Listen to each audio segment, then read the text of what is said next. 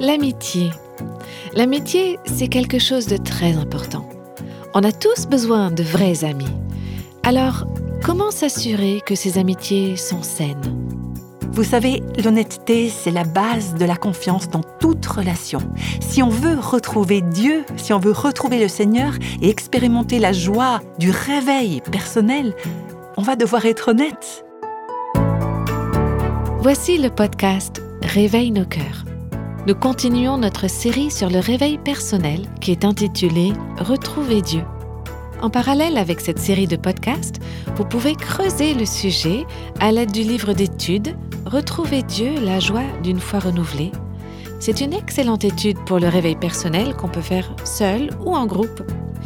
Édité par la Maison de la Bible, cette étude est disponible en librairie et sur Internet.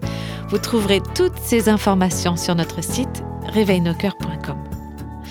Dans le podcast d'aujourd'hui, on va explorer le thème délicat de l'honnêteté. Combien d'entre vous utilisez un réseau social comme Instagram ou Facebook ou Twitter ou Snapchat ou autre? On est nombreux dans ce cas, je crois, j'aimerais juste aujourd'hui vous parler de quelque chose d'intéressant que j'ai lu et qui concerne spécifiquement Instagram, mais je crois que ça pourrait être appliqué à d'autres formes de réseaux sociaux. Cet article disait on le sait tous, les photos Instagram ne sont jamais ce qu'elles paraissent. Et l'article expliquait à quel point un recadrage minutieux et l'application de bons filtres peuvent rendre n'importe quelle vie normale presque magique.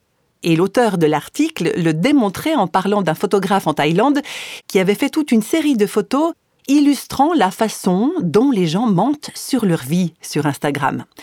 On nous montrait tout d'abord la réalité, c'est-à-dire toute la scène. Et puis après, on voyait uniquement la photo d'Instagram, la partie donc qui était recadrée, filtrée, etc. Par exemple, il y avait une collection vraiment très intéressante de plantes et de petits pots de fleurs. C'est ce qu'on voyait sur Instagram. Et ensuite, quand on regardait l'ensemble, on voyait une, une immense pièce encombrée, en désordre, comme un garage. Et c'était nettement moins glamour.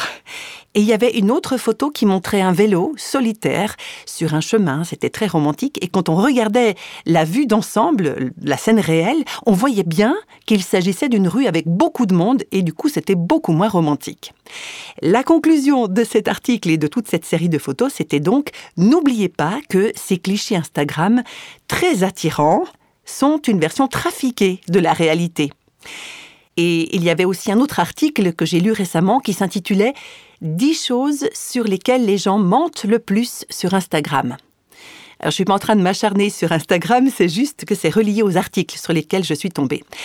Donc, selon ce deuxième article, nous ne brossons pas toujours un tableau exact de la réalité quand on publie des informations sur notre fil d'actualité. Voici quelques éléments sur lesquels les gens mentent, selon l'auteur de l'article. Les gens mentent sur le statut de leur relation et sur la force de leur relation. Je cite, Instagram est un masque derrière lequel chaque couple aime se cacher quand il passe par un moment difficile. Alors ne vous laissez pas tromper par l'affection dispensée sur les réseaux sociaux. Les gens mentent sur leurs relations, ils mentent sur le nombre d'amis qu'ils ont et ceux avec qui ils sont en relation. L'article continuait ainsi, il se peut que les gens aient moins d'amis qu'il n'y a de jours dans la semaine, mais ils continuent d'utiliser les médias sociaux pour donner l'impression qu'ils sont amis avec tout le monde. Les gens mentent aussi sur leur popularité sur les réseaux sociaux, sur leurs intérêts, sur ce qu'ils font pendant leur temps libre. Les réseaux sociaux consistent à mettre en valeur les parties les plus palpitantes de notre vie. Personne ne prend le temps de raconter les moments ennuyeux et personne n'est intéressé à savoir que vous passez beaucoup de temps devant la télé ou que vous faites la sieste pendant votre temps libre. Ce que vous voyez n'est pas la réalité. Les gens donnent tellement souvent une fausse impression de leur vie. On lit aussi dans l'article, les médias sociaux consistent à améliorer votre apparence. Vous verrez rarement les gens parler des moments où ils se sentent frustrés ou bouleversés par quelque chose qui ne va pas dans leur sens. Ce qu'ils publient, c'est la façon dont les choses fonctionnent toujours bien pour eux. Ils savent que ce n'est pas vrai. Et nous aussi. Et dans cet article, il y avait une sorte de déclaration sommaire qui a vraiment attiré mon attention. Les réseaux sociaux sont un masque derrière lequel nous nous cachons tous pour recevoir des compliments de personnes que nous ne connaissons pas vraiment, afin de nous sentir mieux dans notre peau. Et eh bien que vous soyez sur Instagram ou non, je crois que ces observations sont des caractéristiques du cœur humain. La vérité, c'est qu'à un certain niveau, on porte tous des masques, on fait tous semblant, on prend la pose, on a tendance à dissimuler la réalité, à faire semblant. Vous connaissez peut-être euh, le vieux tube de Billy Joel, c'est une chanson du début des années 80, ça s'appelait Honesty, honnêteté, et voici un extrait des paroles en français. L'honnêteté est un mot si solitaire, tous les gens sont tellement faux. On n'entend presque jamais des paroles honnêtes, mais c'est ce dont j'ai besoin de ta part. Est-ce que j'ai raison si je vous dis que sourire devant la caméra, c'est quelque chose de profondément ancré en nous? Regardez les photos de famille que les gens vous envoient souvent avec les vœux de fin d'année.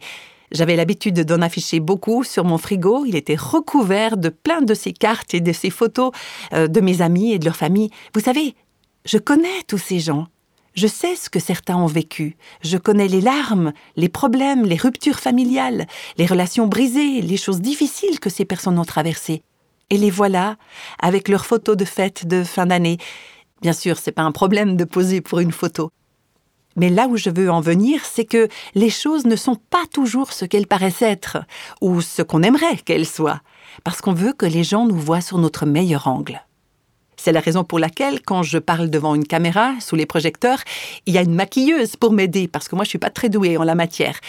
Mais en préparant ce podcast sur l'honnêteté, je me dis que je devrais tout simplement sauter l'étape du maquillage, même s'il y a plein de gens qui ne me reconnaîtraient pas, je crois. Mais c'est vrai qu'on fait tellement ça dans la vie. On fait semblant, on ment, on dissimule les choses à nos conjoints, à nos amis, à nos enfants, à nos collègues. On ment. On ment aux autres. Et plus sérieusement, on ment à Dieu, ou en tout cas on essaye. Mais on ne peut jamais jouer la comédie avec lui. On ment sur soi-même, on ment à propos de nos succès, de nos échecs, on ment sur notre péché, on ment sur qui nous sommes vraiment. On a appris à agir, à jouer comme ça, à faire semblant, à couvrir ce qui est moche, à porter des masques. C'est comme quand on va à une soirée déguisée, masquée. Vous avez certainement déjà vu des films où les personnages clés ont des masques, personne ne peut les reconnaître. Il y a beaucoup de gens qui vivent de cette façon. Et dans une certaine mesure, on le fait tous. On joue souvent la comédie, on est des hypocrites. Alors, comment tu vas? Notre réponse euh, standard à cette question, c'est bien. On va tous bien, n'est-ce pas? Si vous allez bien, c'est juste de dire que vous allez bien. Mais le fait est que souvent, quand les gens posent cette question, peut-être qu'ils ne se soucient pas vraiment de la réponse. Et même quand on va à l'église, on peut dire ça va bien quand on rencontre quelqu'un. Comment tu vas? Bien. Ça se passe comment ta semaine? Génial. Mais le fait est que Peut-être que notre mariage est en train de tomber en ruine, que nos enfants partent en vrille, peut-être que dans notre entourage des relations sont brisées et que notre morale est au ras des pâquerettes. Et tout ça, ben, on ne le mentionne pas. Quoi que ce soit, nos luttes, tout ce qu'on veut pas que les gens sachent, tout cela, on le passe sous silence. Bien sûr, on ne va pas en parler avec de parfaits inconnus, mais parfois, on ne le dit même pas à nos meilleurs amis, ou même pas au sein de notre couple ou de nos familles on cache, on fait semblant. Pourquoi est-ce qu'on fait ça? Eh bien, je crois qu'il y a beaucoup de raisons. Il y a la honte, la peur des conséquences. Oh, si les gens découvrent ça. Il y a la comparaison aussi. Je n'ai peut-être pas l'air aussi bien par rapport aux autres. Il y a aussi la pression de la réussite, les attentes des autres à notre égard. On ne veut pas les décevoir. On sait qu'ils comptent sur nous. Et puis aussi, je peux en témoigner, si vous servez dans une œuvre ou dans un ministère, et je ne parle pas juste d'un grand rôle public, hein, mais si vous êtes impliqué par exemple dans l'enseignement d'une étude biblique ou si vous conduisez un petit groupe d'études, c'est une énorme tentation de ne pas être authentique. Parce que les gens s'attendent à ce que vous soyez quelqu'un de, de spirituel, que vous soyez une vraie femme de Dieu, un vrai homme de Dieu. Et pour moi, c'est une lutte constante de ne pas laisser la perception des autres déterminer qui je pense être ou déterminer qui je veux être. Et je sais que je veux être vrai, honnête devant Dieu. Je veux être vrai devant les gens, mais parfois, après des années où on est constamment sous la pression des attentes des gens, eh bien, il y a le risque de commencer à jouer la comédie. Et la frontière, elle est très fine entre faire son travail, le faire efficacement, bien servir les autres, et jouer un rôle ou juste faire une performance, entre guillemets. Il y a un personnage dans l'Ancien Testament, et quel personnage? Il s'appelle Jacob. Vous vous souvenez peut-être de Jacob. Il est connu pour être un menteur, un imposteur, un acteur. Je ne vais pas tout raconter en détail, mais voici un petit aperçu de l'histoire, parce qu'il y a un passage clé qu'il faut connaître au sujet de Jacob. Il était jaloux de son frère qui avait droit à la bénédiction du fils premier-né. On appelait ça le droit d'aînesse. Alors Jacob a trompé son frère au sujet de ce fameux droit et ensuite il a conspiré avec sa mère pour duper son père pour que celui-ci lui donne la bénédiction du premier-né à la place de son frère. Donc la bénédiction qui revenait au frère aîné, il la voulait pour lui-même. Le frère de Jacob s'appelait Ésaü. On lit ce récit dans Genèse chapitre 27. Et vous allez voir, c'est une progression assez fascinante. Jacob s'est déguisé. Comme son frère était un homme poilu, Jacob est allé chercher des peaux d'animaux qui sentaient comme son frère, hein, parce que son frère était chasseur et elle vivait en plein air, et parce que leur père était vieux et que sa vue était défaillante, Jacob a fait tout ce qu'il pouvait pour que son père ne voie pas, ne sente pas la réalité. Il a donc fait tout cela pour organiser cette mascarade, et puis on lit au verset 18, Il vint vers son père et dit, Mon père. Isaac, son père, dit, Me voici. Et puis le père pose une question très importante. Lequel de mes fils es-tu? Et Jacob répond à son père, Je suis ton fils aîné, Ésaü. Il ment, il fait semblant. C'est un imposteur un tricheur, ce n'est pas Ésaü, c'est Jacob. Et il sait que son père ne voit pas assez clair pour faire la différence, alors il dit Je suis Ésaü. Lequel de mes fils es-tu? Je suis ton fils aîné, Ésaü.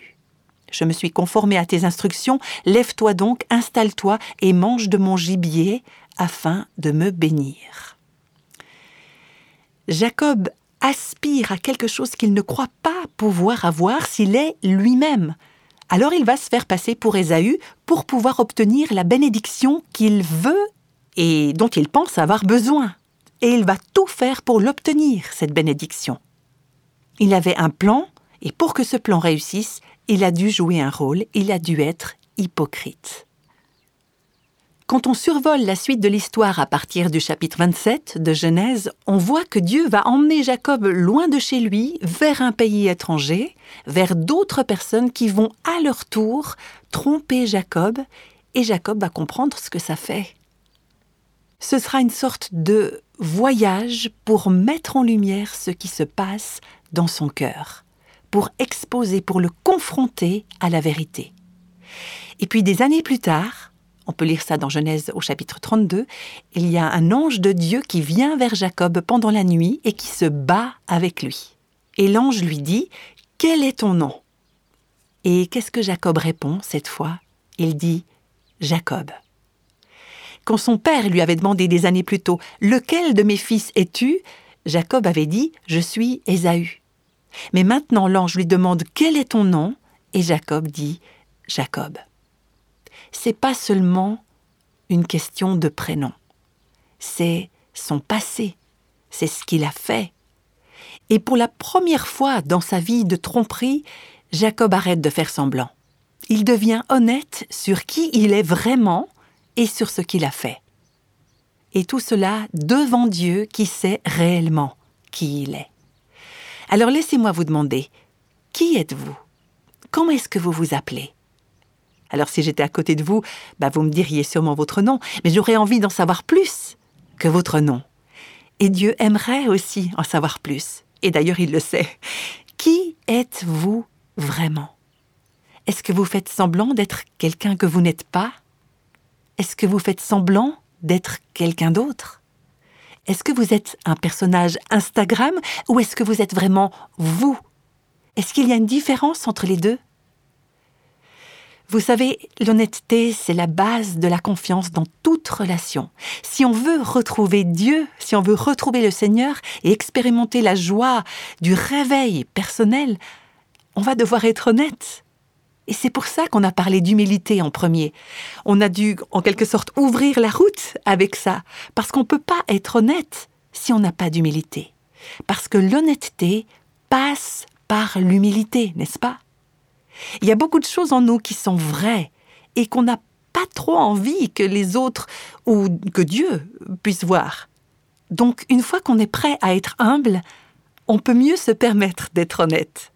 Et ce que ça implique, c'est qu'on soit honnête avec soi-même, les uns avec les autres, et d'abord et avant tout avec Dieu.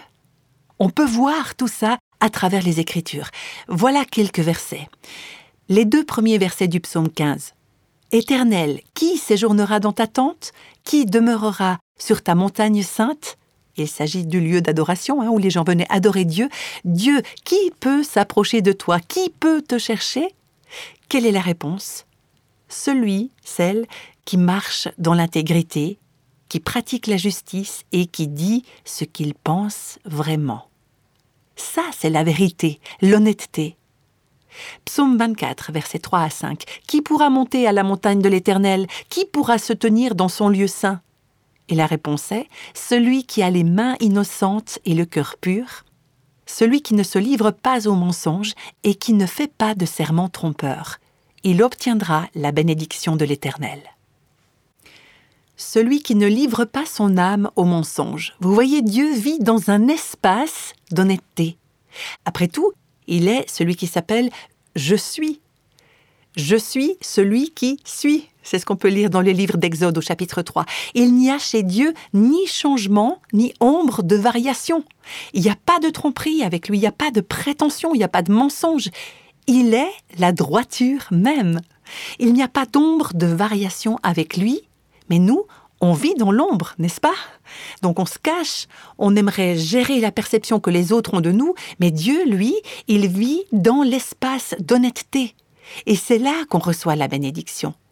On peut voir ça dans le Nouveau Testament, dans la première lettre de Jean. Vous connaissez peut-être ce passage. C'est un texte auquel il faudrait revenir très régulièrement. 1 Jean chapitre 1. Donc c'est pas l'évangile de Jean, c'est l'épître de Jean vers la fin du Nouveau Testament. Chapitre 1, on commence au verset 5 où l'apôtre Jean dit Voici le message que nous avons entendu de lui et que nous vous annonçons. Dieu est lumière et il n'y a pas de ténèbres en lui. Dans ce passage, il y a une série de contrastes. Dieu est lumière, en lui, il n'y a pas d'obscurité. Pas d'ombre, pas de mélange de lumière et d'obscurité.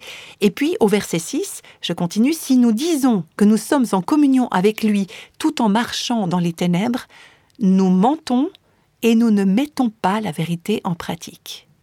On voit ici que le mensonge est dans les ténèbres et on voit ici que la vérité est dans la lumière, là où Dieu est. Donc si on dit ⁇ Oh oui, oui, oui, je marche avec Dieu ⁇ mais qu'on marche dans l'obscurité, on ment, on ne pratique pas la vérité. Mais si nous marchons dans la lumière, tout comme Dieu lui-même est dans la lumière, nous sommes en communion les uns avec les autres. Nous marchons avec Dieu, il est dans la lumière, et nous sommes dans la lumière pour qu'on puisse marcher ensemble. Et le sang de Jésus, son Fils, nous purifie de tout péché. C'est ce qu'on lit au verset 7. Ça ne veut pas dire qu'on est parfait ou qu'on ne pêche jamais. Il est dit que quand on marche dans la lumière, on obtient le pardon. En marchant dans l'honnêteté et l'humilité devant lui, lui qui est lumière, lui, Jésus qui nous purifie de tout péché. L'alternative, au verset 8, c'est que on couvre notre péché. On prétend ne pas en avoir. Et si on dit que nous n'avons pas de péché, nous nous trompons nous-mêmes et la vérité n'est pas en nous. Si nous confessons nos péchés, qu'est-ce que ça veut dire?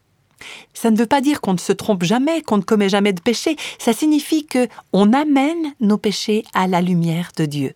On ne marche pas dans l'obscurité. On ne vit pas dans l'ombre. On n'essaye pas de convaincre les autres qu'on n'a rien fait de mal, ni que nous sommes des personnes tout à fait saintes et spirituellement totalement mûres je peux vous dire que plus on marche avec le Christ et plus on est visible publiquement pour les autres, même en tant que parents, eh bien la tendance reste de cacher la vérité à nos enfants et de ne pas vouloir que nos enfants voient la réalité. Mais nos enfants ne sont pas dupes. ils voient très bien la vérité, et d'ailleurs ils sont souvent très rapides à mettre le doigt dessus, n'est-ce pas? Et nous, on se justifie, on se trouve des excuses, on se défend, mais non, on peut lire dans ce passage au verset 9, Si nous reconnaissons nos péchés, Dieu est fidèle et juste pour nous les pardonner et pour nous purifier de tout mal. Ça veut dire que ce qui est ténèbre est éjecté hors de nous si on marche dans la lumière et qu'on se met en accord avec Dieu si on est honnête au sujet de nos péchés. Si nous disons que nous n'avons pas péché, nous faisons de Dieu un menteur et sa parole n'est pas en nous. C'est le verset 10. Vous voyez, les ténèbres cachent la vérité, mais la lumière la révèle. Si vous vous mettez à marcher tout près de Dieu, Dieu qui est lumière, qu'est-ce qui va se passer? Eh bien, c'est comme quand vous soulevez une grosse pierre dans le jardin et que vous exposez tous les petits insectes, toutes les bestioles qui sont cachées dessous. Au moment où la lumière apparaît, ils s'enfuient parce qu'ils veulent être dans l'obscurité, ils veulent pas être exposés. La lumière révèle ce que les ténèbres dissimulent. Le verset 13 de Proverbe 28 nous dit Celui qui cache ses transgressions celui qui reste dans les ténèbres, celui qui veut se cacher dans l'ombre, ne réussira pas. Vous passerez à côté de la bénédiction, vous n'allez pas expérimenter la joie du réveil personnel, la joie de marcher avec le Christ, de le chercher, de le connaître, de le retrouver, si vous cachez vos transgressions. Celui qui cache ses transgressions ne réussira pas, mais on aura compassion de celui qui les reconnaît et qui les abandonne. Qu'est-ce qui se produit pour celle ou celui qui amène ces transgressions à la lumière, qui marche dans la lumière? Eh bien, cette personne obtient de la compassion. Et on a besoin de compassion. Mais quelle est la raison pour laquelle on se cache parfois dans les ténèbres? Parce qu'on a tellement peur, on a honte, on se sent coupable. Et parce qu'on croit que si on marche dans la lumière, Dieu nous fera disparaître. Mais non, non, Dieu dit, si vous marchez dans les ténèbres, vous allez être anéantis. Mais si vous entrez dans la lumière, si vous marchez dans la lumière, vous devenez vrai, honnête. Et ce que vous allez expérimenter, c'est la miséricorde, c'est la compassion, c'est l'amour de Dieu.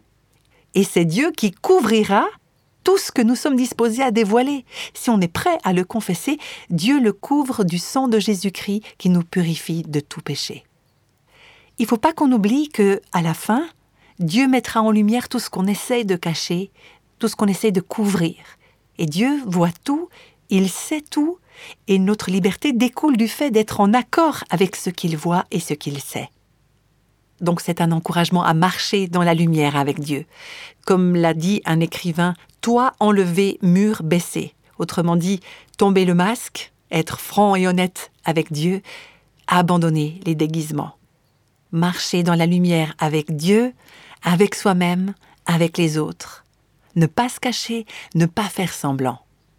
Dans le psaume 51, il est dit au sujet de Dieu, Mais tu veux que la vérité soit au fond du cœur. Et dans Éphésiens chapitre 4, C'est pourquoi, vous débarrassant du mensonge, dites chacun la vérité à votre prochain, car nous sommes membres les uns des autres. Et je crois que ça veut dire être vrai, être honnête sur nos luttes, sur nos échecs et nos besoins. J'ai un ami dont la femme était venue me voir à un moment donné, elle m'avait dit Je sais que chez mon mari, il y a quelque chose de faux. J'ai l'impression qu'il se cache.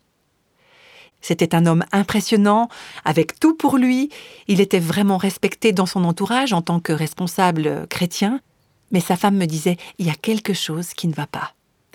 Et quelque temps plus tard, Dieu a mis en lumière le cœur de cet homme. Tous les deux, avec sa femme, ils ont raconté plus tard comment il en est venu à finalement entrer, marcher dans la lumière et qu'il a reconnu qu'il mentait, qu'il avait triché. C'est d'ailleurs son témoignage que vous pouvez lire dans l'étude Retrouver Dieu. Il n'y a pas très longtemps, on est allé en Afrique du Sud. On a emballé un tas de livres à emporter avec nous pour les donner à nos partenaires du ministère Réveil nos cœurs là-bas. Et puis, au moment où nos bagages ont passé dans le scanner, les douaniers ont vu qu'il y avait des livres à l'intérieur. Alors ils ont ouvert toutes les valises, ils ont enlevé tous les emballages, tout le ruban adhésif, tout, tout, tout. Ils ont ouvert tout ce qu'on avait si soigneusement emballé. Ils ont sorti les livres un à un et ils les ont exposés à la lumière, ils les ont feuilletés, etc. Et je me suis dit, ah, peut-être qu'ils ont envie de lire un de ces livres. Mais non, non, non, ils regardaient si c'était de la contrebande, ils voulaient voir ce qu'il y avait dedans. Et ce n'est pas seulement nos bagages qu'ils ont scannés, c'est nous aussi on passe par un détecteur de métal parce que bien sûr ils veulent savoir s'il y a quelque chose qui déclenche des alarmes. Mais Dieu, lui, n'a pas besoin d'équipement, il n'a pas besoin de rayons X pour voir ce qu'il y a dans nos cœurs. Marcher dans sa lumière, c'est le laisser sonder notre cœur, c'est le laisser nous montrer ce qu'il y a dedans. Et puis, pour notre part, c'est se mettre en accord avec lui sur ce qu'il voit et ce qu'il sait de nous. Alors, est-ce que vous marchez dans la lumière? Qui êtes-vous? Comment vous vous appelez? Est-ce que vous êtes vrai devant Dieu, devant les autres? Peut-être que vous êtes en train de vous dire Oh oui, je veux bien, mais je ne sais pas par où commencer. Peut-être que ça fait longtemps que vous vous cachez, comme si toute votre vie est une publication Instagram qui ne reflète pas qui vous êtes réellement. Alors je dirais, commencez par la première chose que Dieu vous montre. Est-ce que vous prétendez être quelqu'un que vous n'êtes pas? Est-ce que vous êtes plus préoccupé par votre image que par la vérité? Est-ce qu'il y a quelque chose dans votre vie que vous n'aimeriez pas avoir mis en lumière? Est-ce qu'il y a un péché que vous avez essayé de couvrir? Est-ce qu'il y a un échec ou une chose avec laquelle vous luttez Que ce soit maintenant ou dans le passé? Quand on marche dans la lumière, dans un certain domaine, Dieu éclaire encore d'autres domaines. Et peut-être que vous vous dites Ah ben, je suis vraiment pas sûre d'avoir envie de ça. Ça me fait peur. Et même, ça me déprime carrément. C'est vrai que si vous avez longtemps marché dans l'obscurité, effectivement, ça peut faire très peur. Mais vous savez quoi? Si un médecin vous dit que vous souffrez d'une maladie, et si vous savez qu'il existe un remède, vous allez facilement accepter ça. Mais si vous refusez d'entendre le médecin vous parler de cette maladie, ou si vous refusez d'accepter ou de croire ce qu'il dit, c'est le remède que vous rejetez, n'est-ce pas? La croix où Jésus a donné sa vie, c'est l'endroit où nous voyons la douloureuse vérité sur nous-mêmes et sur notre péché qui est révélé. Et c'est cette même croix qui est également le remède à notre péché. Comme le disait un écrivain du passé, puisque je sais qu'il y a une fontaine de guérison pour mon péché et pour mon impureté, je peux accepter la lumière sur moi-même et sur mon péché. Au cours des prochaines heures et des jours qui viennent, pendant que vous êtes seul avec le Seigneur, prenez le temps. Et pour certains d'entre vous, peut-être que votre cœur va battre tellement vite que vous allez vous dire ⁇ Je ne sais pas si je vais pouvoir me permettre ça ⁇ Mais j'aimerais vous dire vous ne pouvez pas vous permettre de ne pas le faire. Vous n'avez plus à marcher dans l'obscurité. Maintenant, ça ne veut pas dire que vous devez dire tout ce qui s'est passé dans votre vie à chaque personne que vous allez rencontrer. Ce ne serait pas sage, ce ne serait pas nécessaire, ce n'est pas non plus ce que Dieu attend de vous. Mais ça veut dire que vous ne voulez plus mentir, vous voulez plus faire semblant, vous voulez plus vous couvrir, vous ne voulez plus passer votre vie à jouer les hypocrites, à faire semblant. Vous voulez être vrai, honnête, avec Dieu, avec les membres de votre famille, avec vos amis, les gens que vous aimez. Vous allez pouvoir dire librement Écoute, j'ai vraiment du mal avec ça. J'y arrive pas dans tel ou tel domaine. Je lutte contre la tentation. J'ai jamais dit ça à personne, mais j'ai besoin que quelqu'un le sache. Il s'agira peut-être de dire la vérité sur ce qui vous est arrivé, parce que ce n'est peut-être pas vous qui avez commis un péché, c'est peut-être les péchés de quelqu'un d'autre, mais c'est vous qui ressentez tellement de honte. Alors apportez cela à la lumière du Christ et d'une amie ou un ami sincère et discret qui peut vous accompagner et qui peut vous aider à surmonter la honte, la peur, le rejet, la douleur. Ça ne veut pas dire que ce sera quelque chose qui sera juste effacé comme ça, que ça ne vous dérangera plus jamais, que vous n'y penserez plus jamais, mais vous aurez la grâce de traverser ces difficultés en marchant dans la lumière. J'aimerais prier avec vous. Seigneur, aie pitié de nous. Aide-nous à être disposés à marcher dans ta lumière. Et merci, parce que quand on y arrive, quand on est vrai, quand on te dit qui on est vraiment, par où on est passé, ce qu'on a fait, ce qui nous a été fait à nous, on devient vrai, on devient honnête. Et on va trouver une grande, une immense miséricorde. Merci Jésus. Amen.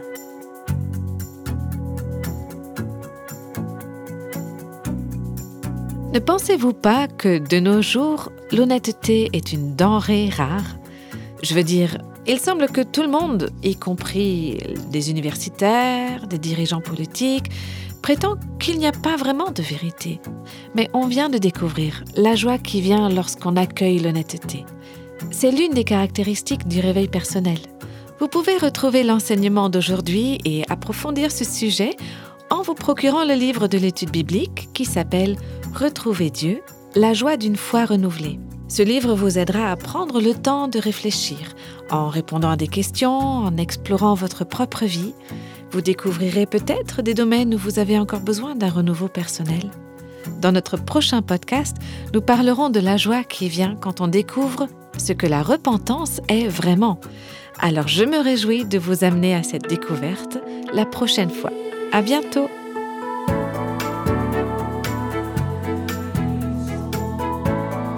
Tous les extraits de la Bible sont tirés de la version second 21. Réveille nos cœurs est le ministère francophone de Revive Our Hearts, initiative de Life Action Ministries avec Nancy DeMoss Volgemuth. Avec les voix de Christine Raymond et Jeannette Kosman.